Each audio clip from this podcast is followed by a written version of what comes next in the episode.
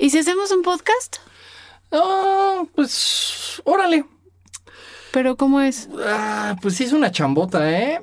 Pues voy a necesitar que, pues, me traigas un guion y ya, este, con base en ese guion vamos a, este, pues, lo vamos midiendo, ¿no? Ok. Entonces escribo el guion y, y comenzamos. Órale, no se diga más.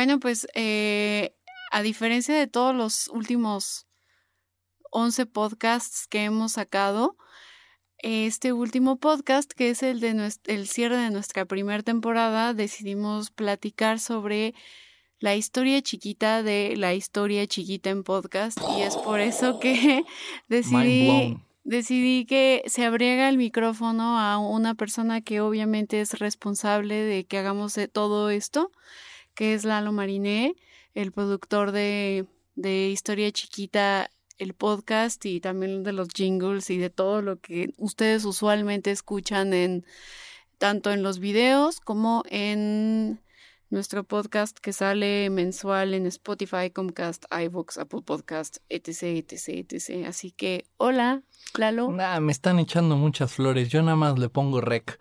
Nada más le pongo rec y después le pongo play y corto bordes y se acabó.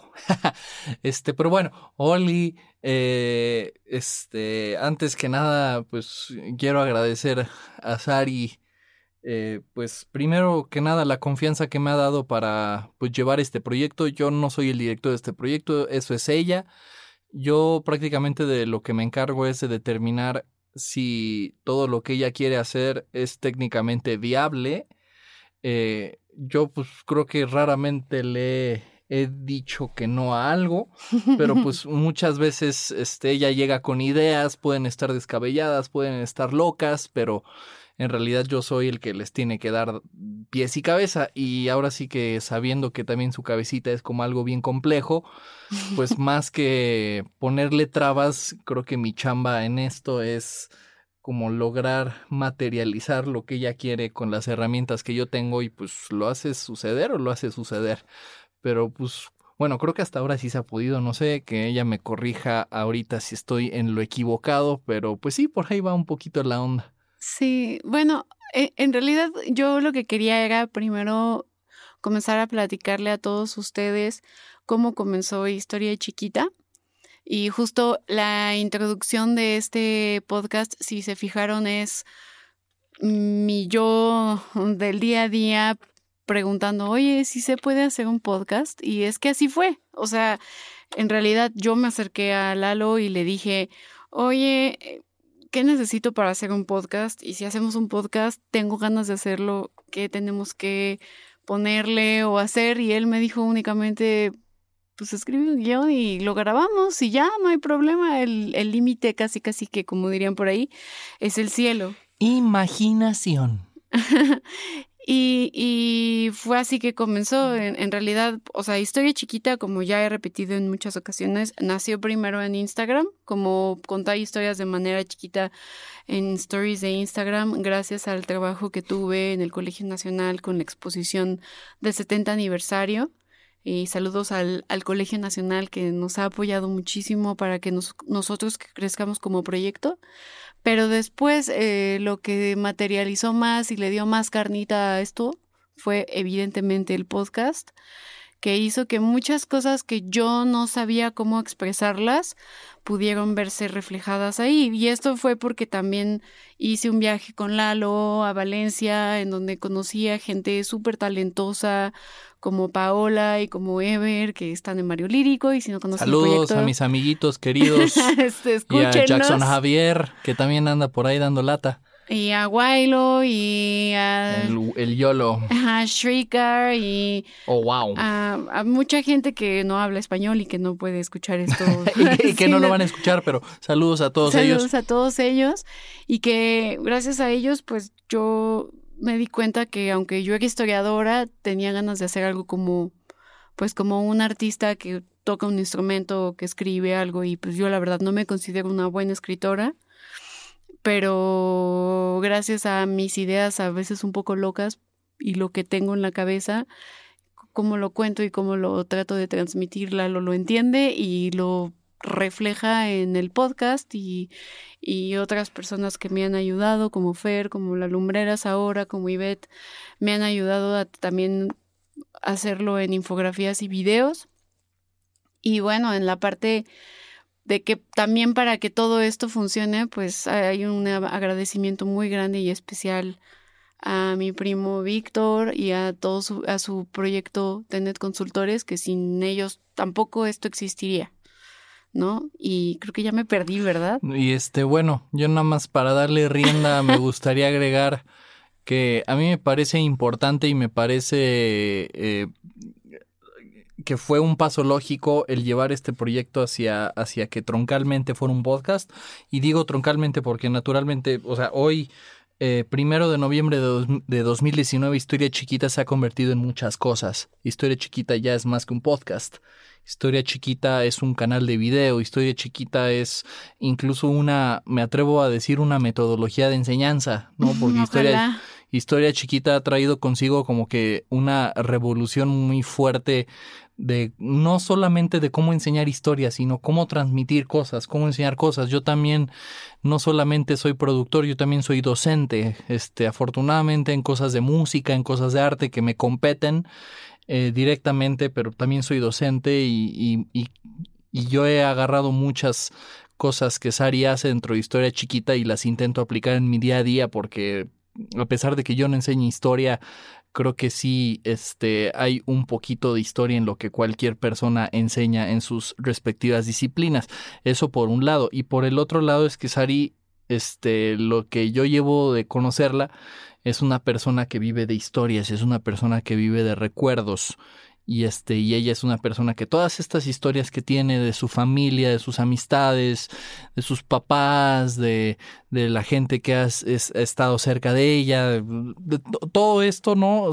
Ella es muy verbal, o sea, a lo que me refiero es que ella siempre encuentra las palabras precisas como para platicar todas estas historias de la forma más precisa y creo que un podcast le permite hacer eso y por eso creo que, como dije anteriormente, aunque Historia Chiquita ya es un proyecto mucho más expansivo, eh, el podcast sigue siendo el tronco de lo que es Historia Chiquita y, y pues es creo que lo que más ha funcionado porque la gente ha conectado con lo que estamos haciendo de una forma que yo nunca me imaginé y que creo que ella tampoco nunca se imaginó.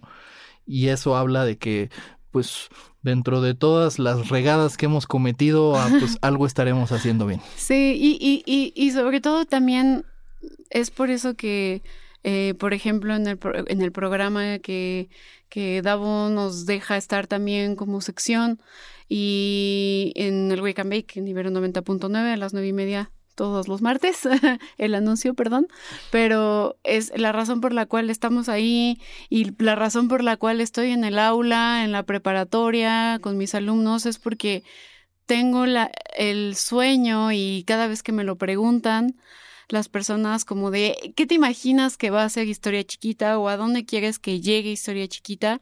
Pues yo lo que quiero que sea historia chiquita es una herramienta para los docentes de y la gente que se dedica a enseñar historia, pero sobre todo quiero que las personas que siempre se me, se me han acercado desde que comencé a estudiar historia y que me dicen, ay, es que yo quería estudiar historia, pero pues ¿de qué vive un historiador? O, ay, es que yo quería estudiar historia, pero pues al final no. O, ay, es que a mí sí me gustaba la historia, pero la verdad es que luego me dio flojera. O al revés, a mí me encantaba la historia en la prepa, pero luego tuve un profesor muy malo que me hizo este cuestionarme y al final ya no estudié eso, ¿no?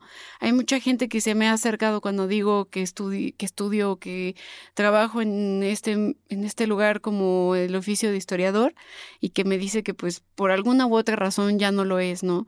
Y justo por eso Historia Chiquita, una de sus como frases principales es historia para no historiadores, ¿no? Porque yo quiero que todos se sientan parte de y que entiendan que la historia no está bajo este paradigma que mucha gente tiene eh, en su cabeza de nosotros aprendemos historia para no repetir los errores del pasado en el presente. Ese es un paradigma súper del siglo XIX y que mucha gente lo repite en sus clases como docente y que también está bien, pero yo creo que la historia ha llegado a otras a otros ámbitos y ahora está formada de condiciones de posibilidad y por eso hay un paradigma que es más enfocado a la historia cultural donde podemos relacionar cosas que la gente no ve en su vida cotidiana y que puede decir, órale, nunca me hubiera imaginado que aquí por Doctor Galvez cuando me bajo en el Metrobús, este, pues está el monumento de Álvaro Obregón, pues porque aquí se murió, ¿no? Y lo mató una persona que lo dibujó y con su dibujo se acercó y le dio un tiro, ¿no? Ese tipo de cosas son las que me gusta transmitir y, lo hago porque tuve gente en mi educación preparatoriana que me enseñaron a que la historia está hecha también de relaciones de este tipo, ¿no? Como relaciones que a veces no tienen sentido, pero no sé por qué, pero a mí en mi cabeza me, hacen sentido y a veces mi cabeza va a mil por hora y a la gente le cuesta un poco entender mis relaciones este, ya a Lalo le ha pasado que estamos platicando de pan de muerto y yo termino hablando de David Bowie y no sabemos por qué yo llegué a ese tema, pero es porque en mi cabeza yo hago una relación al mil por hora, ¿no? Y, es así que de esta forma comenzó Historia Chiquita, porque pues sí, yo creo que todos tienen que saber la historia de ciertas cosas y quiero que todos vivan este gusto por esas narraciones que todos los historiadores tenemos, pero que muchas veces los demás no las tienen, no pueden acercarse a ello, ¿no? Entonces, por eso comenzó Historia Chiquita y, y pues, ¿por qué un podcast? Pues porque la verdad es que a mí me gusta mucho platicar, a mí me gusta mucho echar chisme y creo que la mejor forma de contar una historia es justo de esta forma, así platicando, echando el audio. Y la verdad es que la forma en la que hacemos el podcast es porque yo cuando te cuento historias en persona, pues las cuento como vocecitas así, y entonces se acercó de quién, y, y, yo hago las voces, claro, ¿no? Y pero aquí lo que hacemos es que invitamos a otras personas a que hagan las voces para que se sientan como mucho más eh, involucrados, ¿no? Y que se, se note la diferencia, un poco como la tremenda corte o Calimán o algo así. Y también para, bueno, pienso yo, para hacer partícipes a, a, gente que probablemente académicamente no tiene nada, o profesionalmente, mejor dicho, no tiene nada que ver con la historia, ¿no? Como mi papá, por ejemplo, que es piloto y ahorita ya como que está estudiando y formalmente ya se metió, quizás no sea el mejor ejemplo ahora que lo pienso, pero eh, estamos hablando de que amigos míos, este, colegas míos, este, pues han grabado, han dado voces y, y pues es gente que no forzosamente tienen un, un, un, este, un vínculo con la historia, pero creo que eso conlleva o se presta a, a dar a entender al elemento de que este, estudiemos o no, la historia es parte de todos nosotros y todos tenemos sobre todo una historia, ¿no? Todos tenemos algo que contar y siento que la forma en la que hablamos, la forma en la que expresamos cosas, creo que da a entender muchas veces esa historia y yo creo que este de manera profunda eso es lo que es historia chiquita. No solamente nos permite como dice Sari hacer esas relaciones de que aquí cerquita de Doctor Galvez es donde se tirotearon a Álvaro Obregón sino que también nos permite pues ponernos a pensar en, en, nuestra historia, que es igual de, es igual de importante que esa otra historia, ¿no? Sí. Y, y, al final, este, se trata de las relaciones que nosotros hacemos, ¿no? Como, ah, bueno, es que este lugar en, en Santa María la Ribera es especial, o sea, es muy importante para mí, es un lugar donde yo tengo mucha historia, entonces es un lugar donde yo hago una conexión y, y pues creo que el involucrar mucha gente en este proyecto, yo esperaría o me gustaría pensar que, que pues este, les permita a todos eh, encontrar eso. Sí, es, es como, eh, no sé, pero creo que a mí me pasa mucho, o sea, ustedes ya no se imaginan, pero toda la gente que nos ha hecho voces, pues mucha gente son músicos, mucha gente, pues como dice Lalo, son pilotos de avión, otras personas son locutores, otras personas han, este, son personas, por ejemplo, que salen en MTV o han sido personas que se dedican a la música de banda o a la música de rock o metal y que de repente le dices, oye, ¿me puedes hacer una voz de policía para tal podcast de mi novia o de, o de, de historia sobre tal cosa? Y de repente la gente es como de, oye, pero nunca había escuchado de esta historia.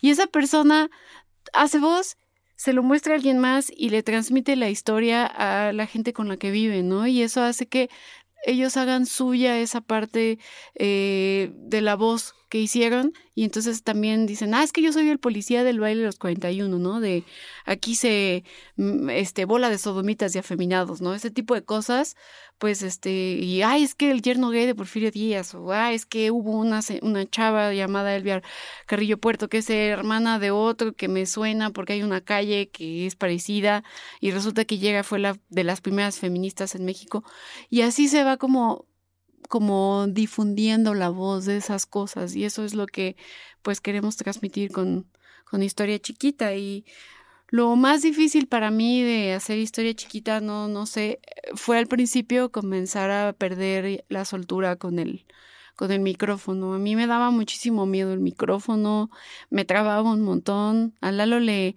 le consta que que justo como que le tenía como pánico escénico, ¿no? Sí, pero ahora sí que hago el disclaimer. El micrófono no es fácil para absolutamente nadie, ¿no? Ni para mí que yo canto y que pues yo, yo me dedico a esto y me dedico a los micrófonos, ¿no? Y a, y a meter sonido a través de ellos, ¿no? Hacer vibrar sus, sus pequeñas membranas, ¿no? Para generar energía eléctrica. Este, un short ahora a mis alumnitos del conservatorio que andan estudiando y aprendiendo todas estas cosas de un servidor. Eh, pero en realidad es que el micrófono no es fácil para nadie y sobre todo si es la primera vez que, que tú también te estás escuchando, o sea, después de haber sido grabado por un micrófono, es una experiencia bien difícil y y este, pues prácticamente no, no tuvimos pruebas para aprender. Bueno, o sea, me refiero a Sari, no, tuvo, no tuvimos así como, ah, vamos a hacer un piloto a ver si funciona. No, no, no. Desde que hicimos el primer episodio ya se estaba planeando un segundo episodio. O sea, era como do or die, ¿no? No, no había forma de darle la vuelta. Y pues ahora sí que se puso de pie este, para enfrentar el reto y pues lo logró. Y, y, al principio sí fue como difícil, porque aparte lo hicimos y recibí críticas de gente muy cercana a mí, a quien yo estimaba mucho y estuve a punto de dejarlo y decir ya no quiero hacer nada, olvídalo, el podcast es una basura, ya no quiero hacer más. Y al final salió y, y bueno, ya llevamos 11 capítulos con este 12 y vamos a terminar la primera temporada de Historia Chiquita, lo cual este, creo que si no me hubieran dicho como síguele. Es más, recuerdo que cuando salió el primer capítulo, eh, había un tweet donde me dijeron que no soportaban mi acento de pipope, de poblana, super fresa, que estaba horrible y que pues la verdad eh, mejor dejara de poner a la, a la narradora de ese podcast porque estaba horrible. Saludos a ese tweet que me orilló a seguir grabando más, pero, o sea, sí, sí, sí fue pánico escénico. Y igual, y, me, y al principio también, por ejemplo, en la radio con Davo, se nota luego, luego que estaba súper cohibida porque ya estaba acostumbrada al micrófono, pero no estaba acostumbrada a que me escucharan en vivo y tenía miedo de regarla y decir una cosa horrible al aire, ¿no? Entonces, siempre hay miedos como ese y también hay otros miedos fuera de, ese ámbito como del micrófono y así. Mucha gente lo conoce como el síndrome del impostor, pero es como de, ¿qué tal si en algún momento... Eh, no sé, sale un paper donde lo que estoy diciendo en el podcast está mal históricamente y mis fuentes están erróneas. Entonces, o alguna vez también me llegó el comentario en un tweet de que mi podcast era clasista porque en una parte obviamente pues hablaba Porfirio Díaz diciendo que amaba a su amada Francia, pero pues evidentemente no puedo poner a Porfirio Díaz como un progre. O sea, ¿qué más me gustaría? Yo, yo estoy súper en contra del clasismo y el racismo, pero en ese momento, pues, el momento histórico con Porfirio Díaz marcaba que pues Porfirio Díaz tenía que decir esas cosas, ¿no? Y, y yo estaba al punto de llanto y quería como tirar la toalla porque alguien había dicho que esa parte de mi podcast era clasista, pero pues en realidad es que hay ciertas cosas que pues tienen que ser así porque tienen que ver con el momento histórico. Pero sí, esos son los miedos que yo tengo. No sé cuáles son tus miedos como productor. Yo ya dije los míos como historiadora de, ah, mis fuentes no van a estar bien o, o, o me van a decir que estoy siendo clasista o racista. Ese tipo de cosas a mí me dan miedo, por ejemplo, porque pues no lo soy y trato de no serlo, pero también uno habla desde un privilegio, ¿no? No sé, tú. Pues yo lo, yo los puedo resumir en dos.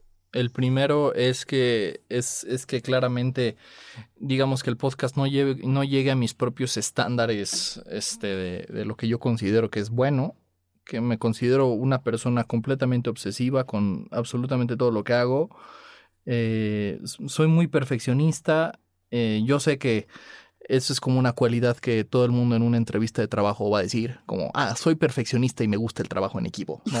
como todo el mundo, todo el mundo se dice. Soy competitivo. Soy competitivo, exactamente, ¿no? Como que, y, y no me gusta, o sea, es como lo, la gente que comparte memes, como, no me gusta la gente, me gusta la soledad, yo soy el Joker, ¿no? Este, todo el mundo de repente, pero ahora sí que lo digo también desde un punto de, de apertura, o sea, el, el perfeccionismo, no, o sea, también trae como que un lado oscuro consigo, porque es un lado donde uno se vuelve este, tan exigente con, con lo que uno hace que, que este, es bien difícil ser como complaciente con uno mismo, ¿no? Y como artista eso pues, este, es un arma de dos filos, dos filos sumamente filosos. Ahora sí que este, disculparán el pleonasmo. Eh, pero bueno, ahora sí que aterrizando el punto, por un lado es que efectivamente, como les digo, el primer miedo es que el podcast no salga con esos estándares que yo, que yo busco, porque desde el primero, ¿no? Y eso yo platicaba con Sari hace rato, justamente, de que para mí es muy importante que se escuche como una unidad, se escucha, se escuche una homogeneidad este, entre el primer episodio y el último episodio de una temporada. Yo no quiero o sea, yo no quiero que se note un primer episodio chafa y un último episodio cool, donde la gente diga como, oh, se ve que fue aprendiendo y que fue mejorando. Como, no, no, no, no, no, el primero tiene que ser igualmente perfecto que el último, ¿no? Eso obviamente este, impuso un, una cantidad extra de estrés sobre la creación de ese primer podcast, porque prácticamente todo dependía de ese podcast, ¿no? Quizás si no hubiera salido tan cool, yo le tengo mucho cariño, no creo que sea el mejor, pero sí le tengo mucho cariño porque es el primero y siempre a lo primero uno le va a tener mucho cariño porque pues es lo que lo empieza todo, lo que lo arranca. Eh, entonces, afortunadamente salió bien y también como que a, a, la gente le gustó. Era mi primera vez haciendo un podcast, entonces yo tampoco sabía qué esperar. No, no tenía yo los estándares de cómo producirlo, de cómo darle rienda. Sobre todo porque no es música y yo, yo, pues yo soy un, en realidad un productor de música este, más que un productor de podcast, entonces ese nuevo proyecto fue un poquito intimidante en un principio, pero una vez que salió, como que respiré hondo y dije, ah, ya salió, ok, ya, ya, ya vi, ya vi de qué va esto. Pero creo que a, a, veces también lo que nos da miedo es cuando pedimos voces y la voz no sale, ¿no? Y tenemos que repetir tres, sí. cuatro, cinco, seis veces la toma de la voz que invitamos. Pero, ta, eh, pero eh, también, eh, también creo que algo que está muy cool es que creo que o sea, sí somos exigentes con lo que, ahora sí que con el producto final, pero tampoco es que creo que seamos demasiado exigentes con los invitados, porque justo también creo que parte del encanto es esa inexperiencia que tienen. Sí. Es parte del encanto. No queremos, no queremos artistas de doblaje que hagan ADR profesional.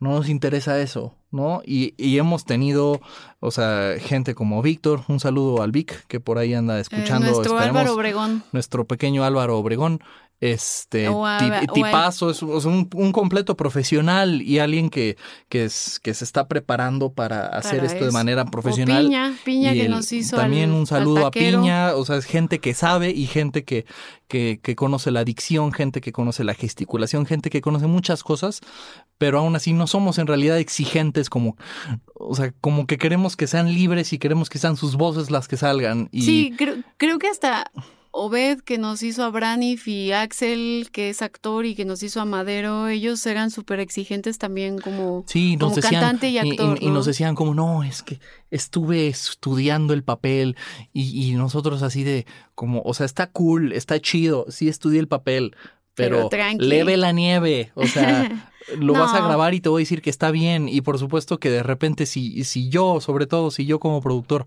me doy cuenta que efectivamente están haciendo algo bien y sé que me lo están dando a un 85% y sé que me pueden dar ese 100%, probablemente yo vaya a buscar las palabras, vaya a buscar el incentivo para que me puedan dar ese 15% extra. Pero en, e- en ese sentido sí creo que Axel como que... Axel sí era muy exigente porque ya lo hacía bien y decía como, no, otra toma. Sí, otra, claro, ajá, otra". y, y nosotros era como, oye, pero ya está bien. Y él como, no, no, no, o sea, sí está bien, pero, pero sé que va a salir mejor. Y vaya, y, y yo entiendo eso, porque trabajo con músicos y, y, y es peor, o sea, es, ese tema es mucho más delicado, ¿no?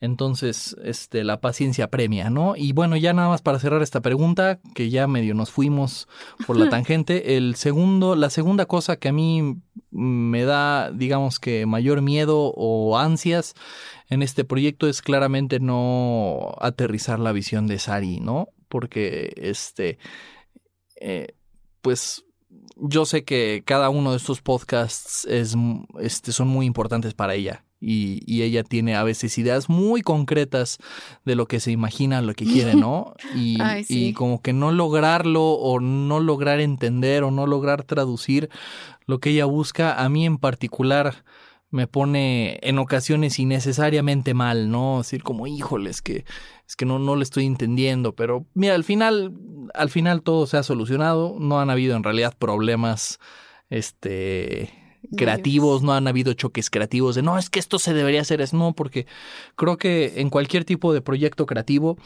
siempre que las, las componentes de ese proyecto sepan su lugar, no creo que deban haber razones para un choque creativo. Creo que es, esa es mi filosofía y creo que es una filosofía que inconscientemente se ha aplicado en cada proyecto que, que desempeñamos. Entonces, pues son esas dos cosas en realidad y, y pues bueno.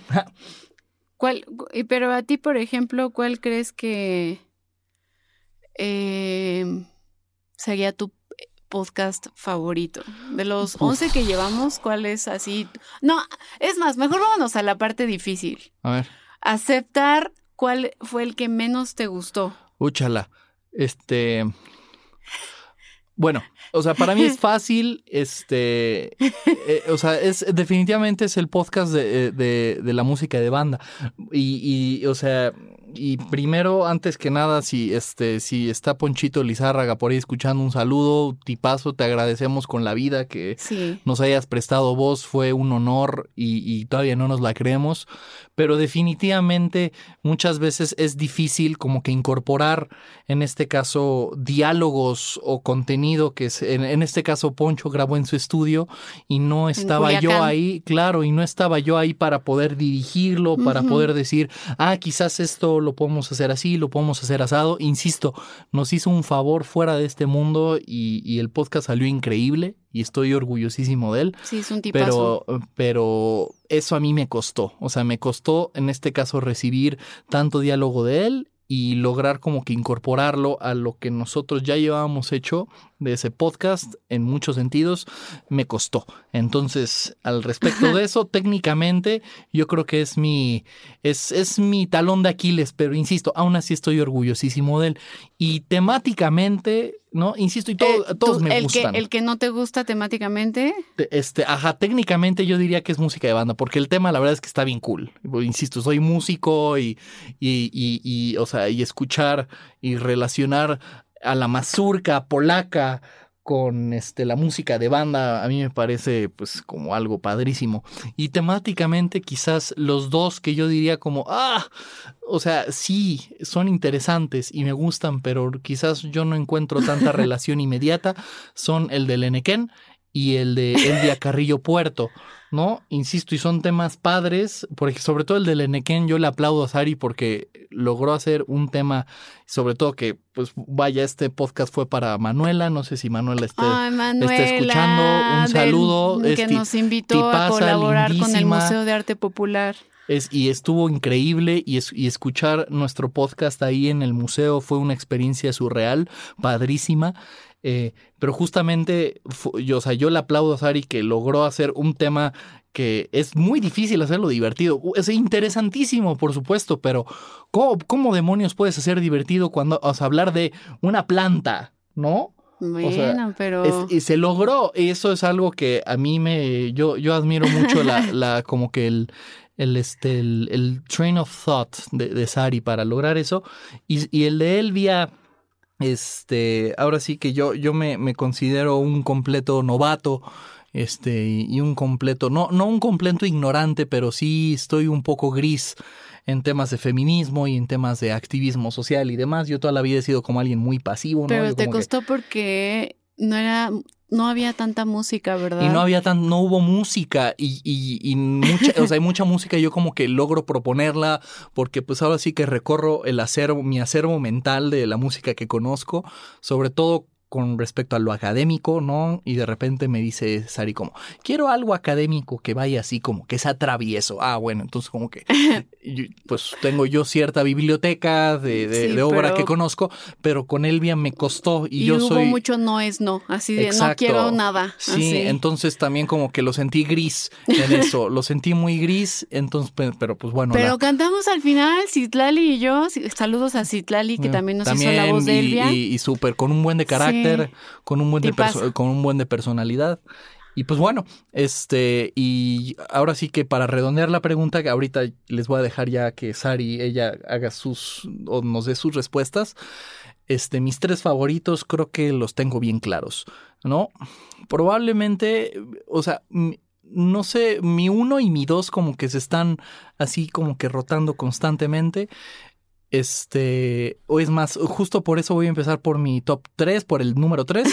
Yo creo que va a ser el de Madero, Madero Espírita. Ese es un podcast que me, encantó porque, por, o sea, logramos, es, fue como escribir una buena canción, como que todos los elementos en ese podcast funcionaron y fue el primer podcast que temáticamente se sintió uniforme, se sintió homogéneo, se sintió fuerte, se sintió interesante. O sea, los dos, los primeros, el de Quetzalcoatl y el de, el de la fiesta, claramente son interesantes y son temas. Sí, pero más experimental. Pero Madero, o sea, como esta onda de Madero contactando a su hermano y Madero regañando a la conchita porque se come todos los bocadillos de la reunión de los mediums.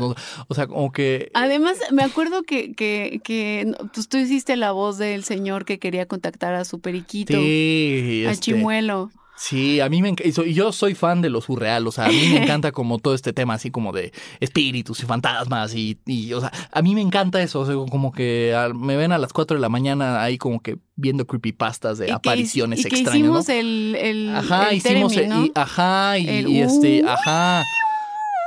Aparte, lo peor es que así yo llego con las ideas. Oye, Lalo, quiero meter una cosa así como. Uh, y sí, yo lo tengo que hacer pasar de, una u otra forma, ¿no? Lo tengo que, materializar. Entonces, eso, o sea, me encanta. Madero Espírita, me encanta, aparte de que el rol, o sea, Axel lo hizo, lo hizo increíble. Él, él, él, lo llevó a otro punto, ¿no? Ahora, me imagino que así se han de sentir los directores de cine, ¿no? Cuando ven que su guion es ejecutado por, y, elevado y llevado a nuevas alturas por un actor, ¿no? Supongo que así se han de sentir como, como nosotros nos sentimos con Axel. Y mis, ahora sí, mi top 2, ¿no? Insisto que se están intercambiando, rotando constantemente, son el de Álvaro Obregón y el de Alberto Braniff. Eh, el de Álvaro Obregón me parece un podcast, fue muy rudo, fue difícil porque es largo y, y, en, el departamento de producción hubo mucho. Pero yo creo que por eso me gusta tanto. Porque. Además, lo, lo mejor fue cuando grabamos a Álvaro. Sí, o sea, grabamos a Álvaro, lo grabamos en el. De no lo grabamos aquí en el estudio, lo grabamos en el depa de mi hermano. Y nos este, encerramos en el baño. Y como obviamente, y esta parte era una reunión para jugar Dungeons and Dragons, ¿no? Y, de repente llegamos con este cuate, así como, oye, eh, ahorita nos sentamos a jugar, pero tenemos que grabar algo para el podcast rápido. Y encontré el lugar más aislado que encontré en la casa, el baño de mi hermano, ¿no? Nos encerramos cuatro cristianos en un baño de dos por dos. con una compu. A grabar, con una compu, un micrófono y un sueño. Y sudando. Y sudando así como puercos. Eh, y ahí nos ves grabando y repitiendo, porque aparte de Víctor, este, y, o sea, es un chavo súper exigente, también hizo un papel fenomenal de Álvaro. Este, ya lo repetimos, ya lo mencionamos, pero este, vale la pena mencionarlo otra vez. Insisto, o sea, técnicamente fue un podcast difícil de lograr porque también es que ese guion tuvo 15 mil personajes, de los ah. cuales no teníamos nosotros tanta gente a la mano. Y así que tú hiciste como 8 mil voces. Y yo acabé haciendo el 50% de las voces, ¿no? Yo hago voz de niño, hago voz de anciano, hago voz de Plutarco Elías Calles, hago voz de, de, mesera, de recepcionista. Disculpe, señor. No, ¿Cómo es? A ver, ¿cómo lo hiciste? Disculpe, señor. Ya no me acuerdo de lo que decía. O sea, y, la voz de Álvaro, de, Plutarco Elías Calles, y este, la voz del, del, del, villano este que intentó este, fusilar a Álvaro Obregón. El, primero, ¿no? El de eh, Die Obregón Die.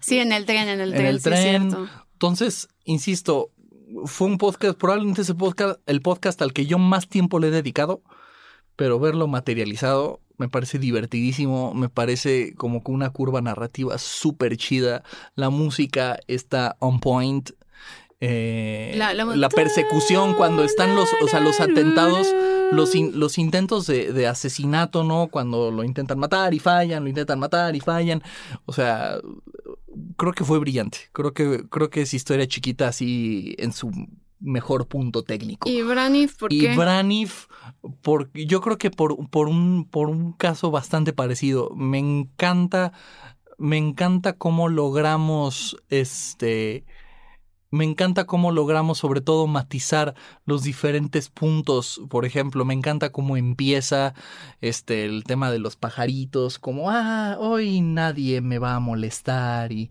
estoy en mi en mi lugar sagrado. De oficio de historiadora y todo. Entonces, este me encanta como el tema de las carreras, me encanta. A mí, o sea, también es que yo tengo una relación familiar personal con la aviación muy cercana porque este mi papá es piloto aviador, de hecho mi papá ha prestado varias voces para el podcast como el de Diego Rivera, que también es un podcast excelente, ¿no? De Rivera contra Siqueiros, me, encanta ese.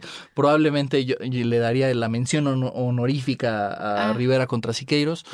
Y este, entonces ese tema como que me relacioné muy cercanamente. Además de que ahí también trabajó con nosotros Axel porque repetimos la voz de Madero para que fuera, fuera o sea, por ejemplo, hay voces que se repiten. La voz de Madero, la voz de Porfirio Díaz, son las mismas. No, no, no, no, no, no pedimos personas sí, claro, porque, diferentes. Porque hay, o sea, hay personajes que ya adquieren una dimensión y adquieren una personalidad muy fuerte según la voz que los interpreta. Y Porfirio Díaz en este caso es un tío mío, mi tío Güero. También si estás escuchando, tío, tipazo, te agradecemos tanto, tu voz es increíble, eres un gran Porfirio.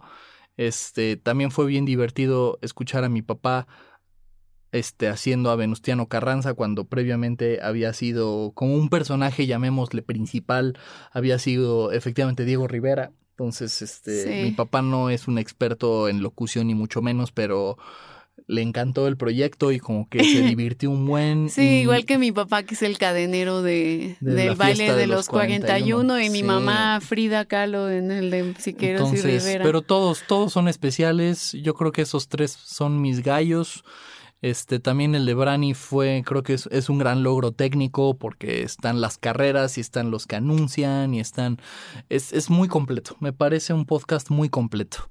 Y pues bueno, creo que ahora le va a la capitana sus, ahora sí que su peor o su, su menos preferido y sus preferidos. O sea, la verdad es que mi menos preferido es, como por una cuestión como más eh, de, o sea, como que la verdad sí, es, es, es como cuando tú dices, ay, tienes tu bebé y amas a tu bebé, lo amas y lo adoras y te cuesta como dejarlo ir.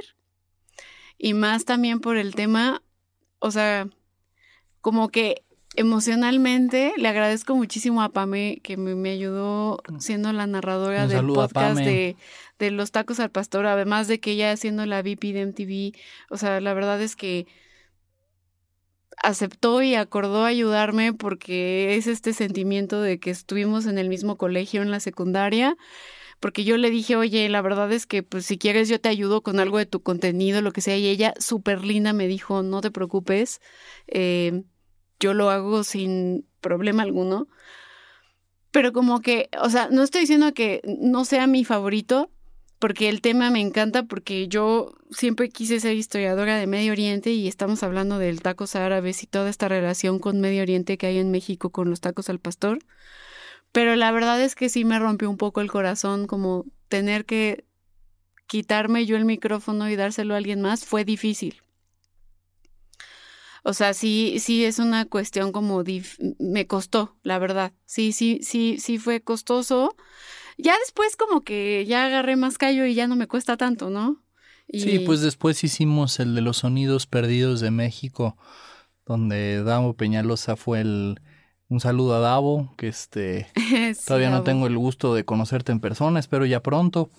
Eh, y, y hizo un excelente papel como protagonista, ¿no? Como llevando, pero este... Sí, ya, pero- y ya no me costó tanto. Pero eh, fue difícil en un principio, este, me acuerdo que, que Sari se desprendiera de, de su papel. Y el podcast quedó increíble, ¿no? Pame fue una excelente eh, Y de- además ella le, le, le, le puso su sí, le, estilo. le puso su estilo, por supuesto.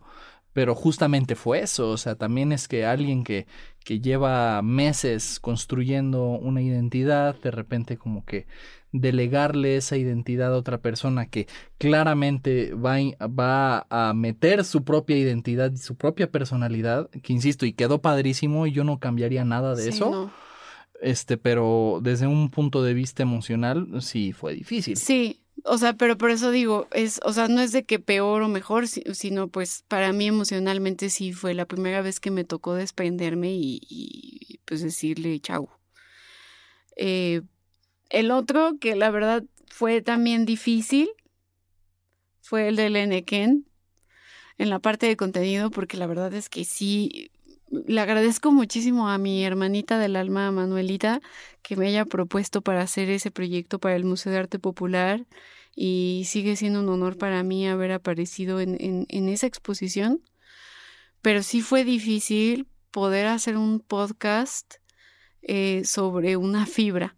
O sea, sí decía, oh Dios mío santo, ¿cómo le voy a hacer? O sea, entonces por eso hablamos de la chancla, por eso le dimos como este giro de contar la historia desde cómo se descubre la fibra, eh, las haciendas enequeneras, sale el hacendado, sale Porfirio Díaz otra vez. Entonces, esa fue la que de las que más me costaron. Eh, y creo que la verdad es que no me, ya sé que es el primero y debería de encantarme, pero no, ya no me gusta tanto el baile de los 41.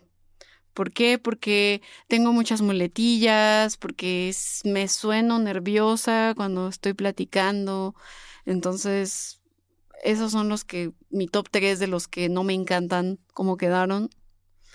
Y ahora para mi top 3 de los que sí me gusta y son mis favoritos, obviamente sí, es Madero Espirita. En verdad es que el, el cuando Axel se está riendo es una cosa que lo escucho y lo puedo escuchar 20 veces y me sigo riendo igual. Me sigue gustando cómo lo hizo, porque además como que Axel y yo hemos sido amigos ya desde hace un tiempo, gracias a Luz Adriana, que también le mando un saludo y un beso, porque Luz también nos hizo voz en el de Tacos al Pastor. Este, pero la verdad es que sí, sí nos hizo voz en el de Tacos al Pastor, ¿no? Sí, como no, la, hab- habla así como Sí, es la, es la libanesa. la que- libanesa, sí. voz de libanesa. Ajá, pero, o sea, Axel me agarró la onda muy cañón cuando yo, cuando yo le describí el personaje de cómo quería que fuera Madero. Y cuando le conté como esta onda de que dice, a ver, aparte tu vino está regacho, eh, o sea, obviamente yo le dije, toma en cuenta que él está diciendo que el vino está regacho porque Madero tiene viñedos, es de una familia que se dedica a los vinos, ¿no? Entonces Axel me agarró la onda luego, luego, y eso hizo que a mí me encantara cómo hizo las voces, cómo salió todo. La verdad es que, y además ni siquiera se nota que lo grabamos en mi casa, ¿no? O sea, nada más creo que tuvimos problemas de repente porque pasaban aviones y le hacíamos la seña de espera, deja que pase el avión. De repente baja la mamá de Sari, ¿no? Merced, te, te amamos. Pero sin querer, no sé, entra a la cocina y abre el refri. Sí. Todo eso se o, cuela, o, mi, o mi ¿no? perro Gala que empieza a ladrar y entonces Sí. hay que decirle a mi papá, ay, por favor, sube a Gala a la pues es parte del encanto, ¿no? También es que no, no, no siempre tenemos la, la facilidad o la fortuna de poder hacer todo en el estudio. Sí. Cuando se puede hacer algo en el estudio como ahorita, pues se aprovecha y sabemos que no hay un, no va a haber un ruido del exterior que nos va a molestar.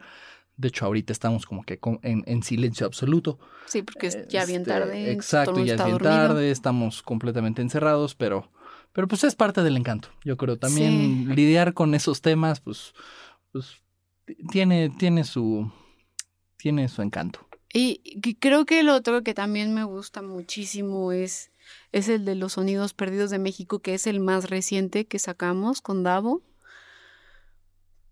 Pero la verdad es que me gusta mucho porque primero tiene que ver con mi familia. Yo, yo cuando salí de la carrera y mi, mi artículo de para titularme Salir de la carrera terminar fue sobre mi familia materna y como que mi familia paterna siempre me preguntaba, oye, ¿cuándo vas a hacer algo de nosotros? Y así.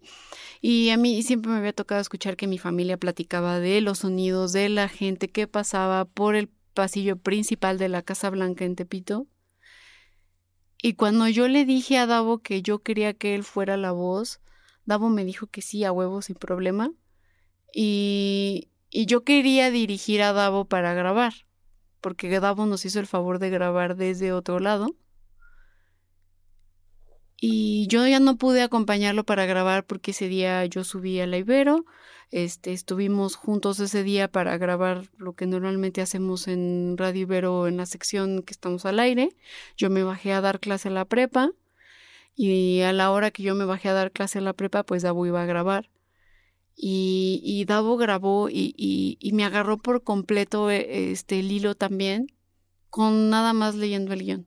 Igual y sí, soy medio mala luego escribiendo y de repente se me van las comas y así, cosa que algún día voy a corregir ya, pero agarró la onda por completo y, y siento que el podcast eh, quedó como yo quería, súper entrañable y la verdad es que la responsabilidad se la dejé a él y ahí ya no me costó obviamente desprenderme de ser yo la narradora principal y él, él, él entendió por completo lo que yo necesitaba y entendió lo entrañable que era para mí ese podcast y la verdad es que estoy muy agradecida con él.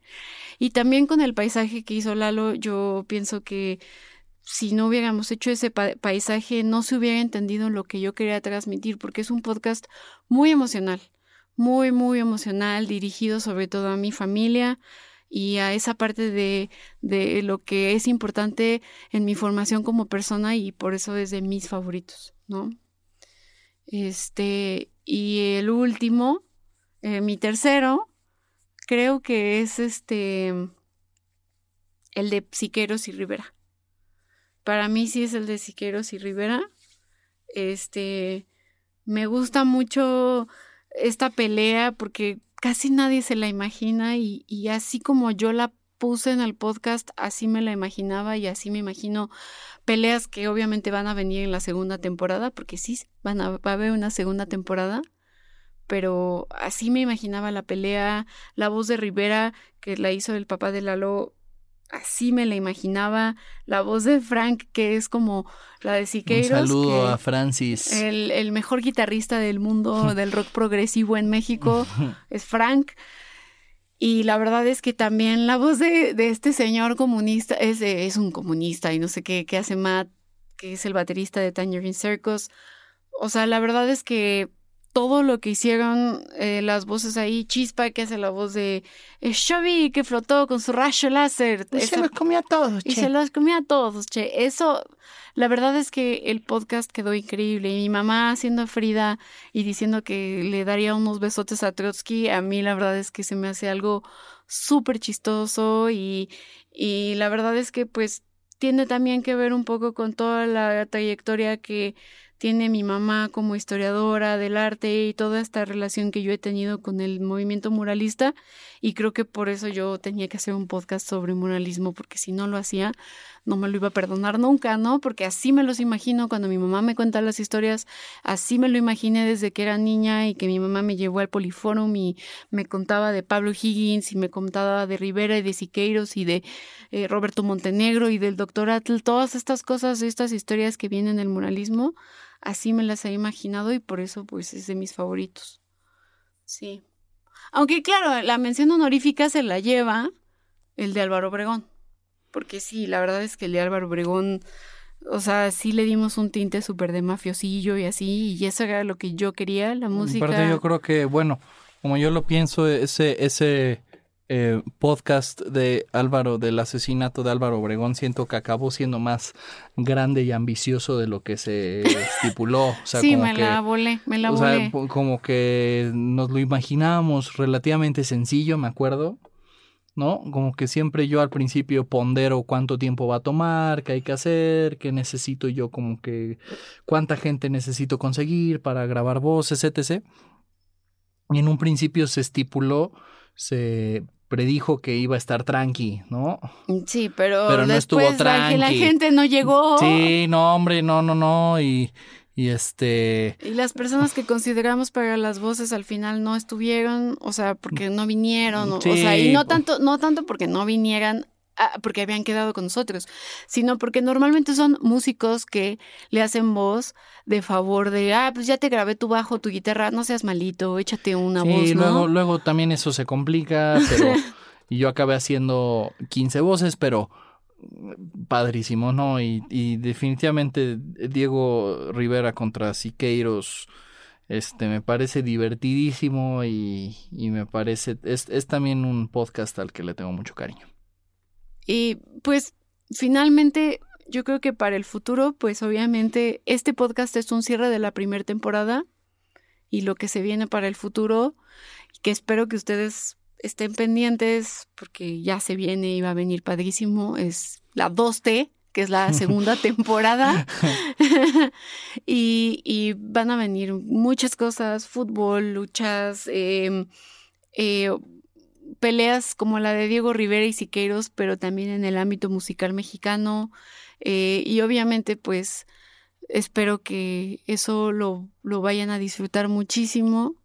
Y vienen más eventos. Quiero que la comunidad que ha estado al pendiente de lo que es historia chiquita pueda convivir más con nosotros, que conozca más a las voces, que sepan cómo es que hago yo la investigación y que puedan estar como más más relacionados con el proyecto y que se pueda construir una comunidad.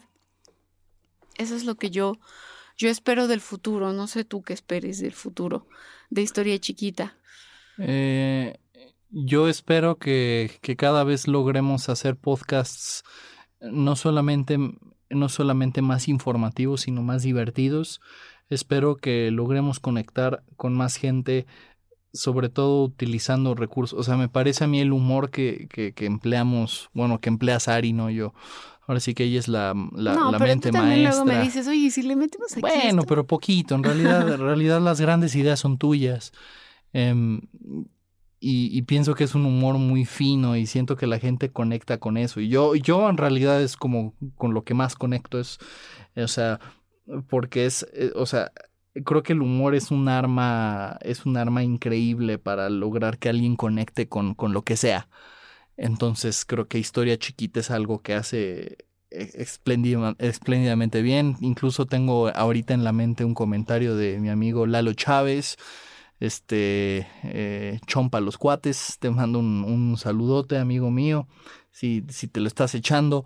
Y, y algo me decía, eh, o sea, con respecto, sobre todo con respecto a Sari, ¿no? Que, que está cañón como, como una persona tan joven o sea, que sus ideas o sus ideales acerca de la educación son tan revolucionarios, ¿no? Y, y verdaderamente creo que este es un proyecto revolucionario y este y me gustaría que para la 2T me gustaría que más gente pudiera encontrar eso y me, gustaría que la gente pudiera conectar más con eso y creo que el contenido, o sea, técnicamente claro van a estar mejores, este van a haber invitados más. Sí, hay eh, invitados increíbles, hay temas padrísimos y este, pero esta primera temporada creo que para siempre va a ser la más especial porque fue la primera y lo primero, lo que arranca siempre es este pues eh, va a tener ese lugar, o sea, ninguna otra temporada va a ser la primera, ¿sabes? Entonces, este si de repente historia chiquita en unos años despega, ¿no? Que nos hagan la buena. Ojalá que tengamos patrocinadores. Sí, please. bueno, pero nuestro patrocinador más especial y el más importante siempre será Tenet Consultores, que lo tenemos En nuestro gracias, Tenet. Gracias, este, Víctor. Toda la gente que este nos escuche y que esté interesada en fintechs y bancos y así, pueden acudir a Tenet Consultores. Exacto, entonces, este, si nos hacen la buena eh, Historia Chiquita hace mil temporadas más de podcasts y hace más videos y más contenido y más historias chiquitas porque acordémonos que como que aunque el podcast sea el tronco este, mm, la corteza, la corteza son las historias de Instagram, ¿no? Porque de ahí nació, ¿no? Verdaderamente, y de ahí sigue la corteza. Y los hilos de Twitter. Exactamente, y los hilos de Twitter, ahí es donde está, que ahora, ahora sí que yo ahí sí como que no, no entro en boga, eso es terreno de Sari y Sari es la que lo lleva y la que lo hace. Y ahora Ivette que nos ayuda ahora Ivette, también un saludo. Em, este pienso que en unos pocos años voltaremos y veremos esta primera temporada con ojitos de, ah, esto quizás lo habríamos hecho diferente, pero no me arrepiento de nada. Este, estoy orgullosísimo porque también fue mi, mi primera temporada como un productor de podcast. Eh, vendrán muchas más y pues bueno, creo que ya andamos como por el final. Sí.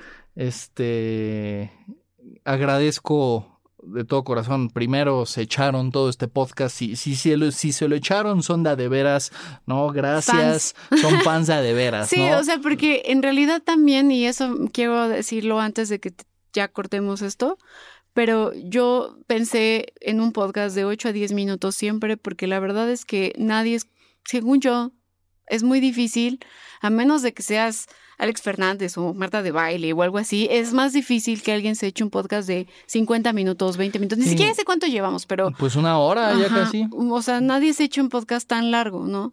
Pero si de verdad llegaste hasta aquí, muchas gracias por escucharlo, de verdad, ya eres un... Historio un chiquito. Un historio chiquito, un compañerito muy chiquito. Y esperen pronto todas las cosas que se vienen. Antes de que se me olvide, el 3 de diciembre Vamos a tener una fiesta en el Frames para convivir con la gente que está pendiente de todo lo que hacemos y va a haber una sorpresa especial. Espero que todos estén ahí. Vayan, no se van a arrepentir. Aparte de unas enchiladas que están buenísimas porque ahí en el frame sirven unas que para qué les cuento. A mí me gustan más las tostadas de atún. Son ah, son muy ricas. Y pues bueno, ahora sí que yo para cortar lo mío, este, agradezco no solamente a todos ustedes que, que, han escuchado todos, o sea, no solo los que, los, los pocos o muchos, no sé, espero sean muchos que llegaron hasta acá en este podcast de regalo, ¿no? En esta conversación tan larga. Eh, pero también aprovecho y que quede, ahora sí que, que quede inmortalizado, aprovecho para agradecer a, a mi familia y amigos y, y clientes y, y colegas que me han prestado voces y que siempre que les pido una voz y eso significa que se van a ir 20 minutos después porque les estoy dando la lata de que se queden para grabarme una voz, alumnos, este, o sea, tanta gente me ha ayudado y todos con una gran cara, o sea, nadie nadie nunca lo ha hecho como que a la fuerza o como que no les queda de otra y les agradezco infinitamente. Este, estoy en deuda por siempre con ustedes, a mi familia, mis tíos, eh, eh, mis tíos, mis primos, mis papás, Este, es, historia chiquita es tanto de ustedes como es de nosotros. Pues Y- sí, al final es para todos, historia Exacto. para todos. Ajá. Exactamente. Y- Y yo, pues yo la verdad quiero primero dar las gracias por toda la gente que ha estado en mi pasado, porque siento que si no hubiera estado esas personas en mi pasado el día de hoy no sería lo que soy. Em, por las personas que me han dicho comentarios negativos y comentarios positivos. El día de hoy soy lo que soy y hacemos lo que hacemos gracias a esos comentarios que hicieron que dudara de mí y que luego confiara más en mí. Eh, y también, pues, a mis primos, eh, nos faltó hablar, eh, darle un agradecimiento especial, obviamente, a Panamí, a Pepe Galaviz, que hizo el logo, el primer logo. Siempre estaremos eternamente agradecidos con él, con lo que hizo. A Pancho Parra, que también nos dio muchos comentarios y feedback. A Fósforo, por ejemplo, que eh, ellos vieron los inicios de, de Historia Chiquita en Stories, en Instagram, a la gente de Wikipedia, Wikimedia, R3D, todos ellos también estamos eternamente agradecidos con ellos porque fueron las primeras personas que estuvieron al pendiente de las stories y que les dieron eh, share a los podcasts. La verdad es que a la gente de la eh, sociedad civil, muchas gracias a la gente de criatura como Torres Checa, a Russo de Puentes, que actualmente nos está apoyando muchísimo para que esto siga creciendo, a Ibero 90.9, Davo, la verdad es que no tengo palabras para todo lo que has hecho por mí en Ibero. Este, gente de la biblioteca, como Tere Matabuena, que no creo que escuche el podcast, pero aquí que quede fe y bautismo de que le di las gracias también al Departamento de Historia, a Rodrigo Illescas, Buitrón. Siento que no me alcanzan los, los agradecimientos para decirle a todos que de alguna u otra forma me han ayudado. Herendira Derbez también, eh, Poncho Lizárraga, la manager de Poncho Lizárraga, eh, Paola otra vez, gracias. Eh, de verdad, no sé, no, o sea, si, si de verdad me falta alguien, eh, lo siento. O sea, son muchísimas personas que han hecho que este proyecto crezca. La Universidad La Salle, a mis alumnos, la verdad, muchas gracias también a ellos por, por hacer este proyecto suyo, por gritarme a la mitad de la escuela historia chiquita y no mi Sari. o decir mi historia chiquita porque me pusiste 5-8 en vez de 6. Este, también gracias a ustedes porque sin ustedes y sin sus comentarios siendo ustedes los principales actores de este tipo de iniciativa no sería posible. Y no sé, no sé si ahí me falta alguien más por mencionar. Ah, y sí, Elena Arriaga eh, de TV UNAM, Iván Trujillo, Diana León, muchas gracias también por todo lo que han hecho por nosotros para que este proyecto vaya a crecer y próximamente Beca Duncan. Gracias a todos ustedes. De verdad que no tengo otro, otro comentario. Eh, y pues bueno, este es el final de la primera temporada. Ahora sí que deberían de sonar aquí las golondrinas tal vez, pero no, porque va a haber una segunda temporada. No se les olvide que nos pueden seguir en Instagram como Historia Chiquita, en Twitter como Historia Chiqui, en el sitio web como www.historiachiquita.com. Y si llegaron hasta aquí, tenemos un premio para los que se quedaron hasta acá porque les tenemos bloopers de toda la primera temporada. Así que Uh, quédense para escucharla y, y hasta la y, próxima. y perdón si no me acuerdo de alguien más que olvidé mencionar. Espero que haya mencionado a todos los que tenía que mencionar. Gracias y nos vemos pronto. Sayonara. ¿Cómo es que la producción del proletariado se encontró... Nada como un fin de año más bonito. What? Tres tristes tigres trabajaban trigo en un trigal. Hace algún tiempo... No, ese no es... ¿Qué? ¿Ya? ¿Ya? Ah.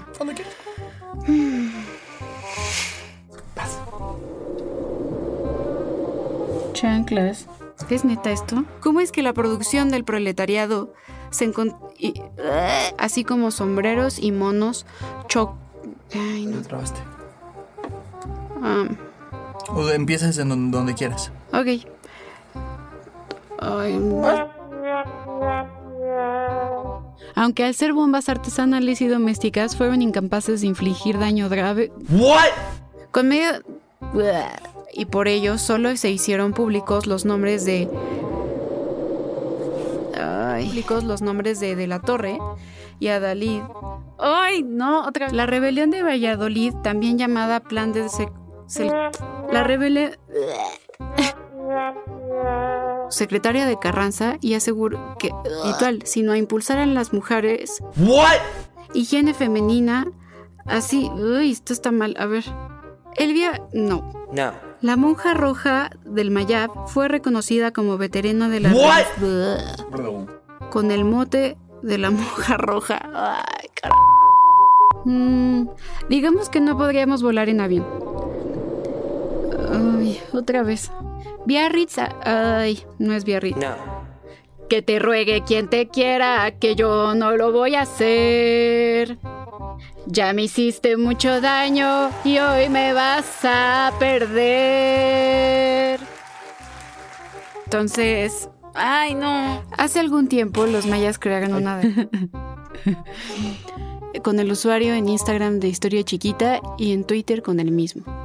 Hasta luego. Es que no me acuerdo si estoy chiquita en Twitter, es igual. Y ahora ya tenemos una. Un, un... ¿What?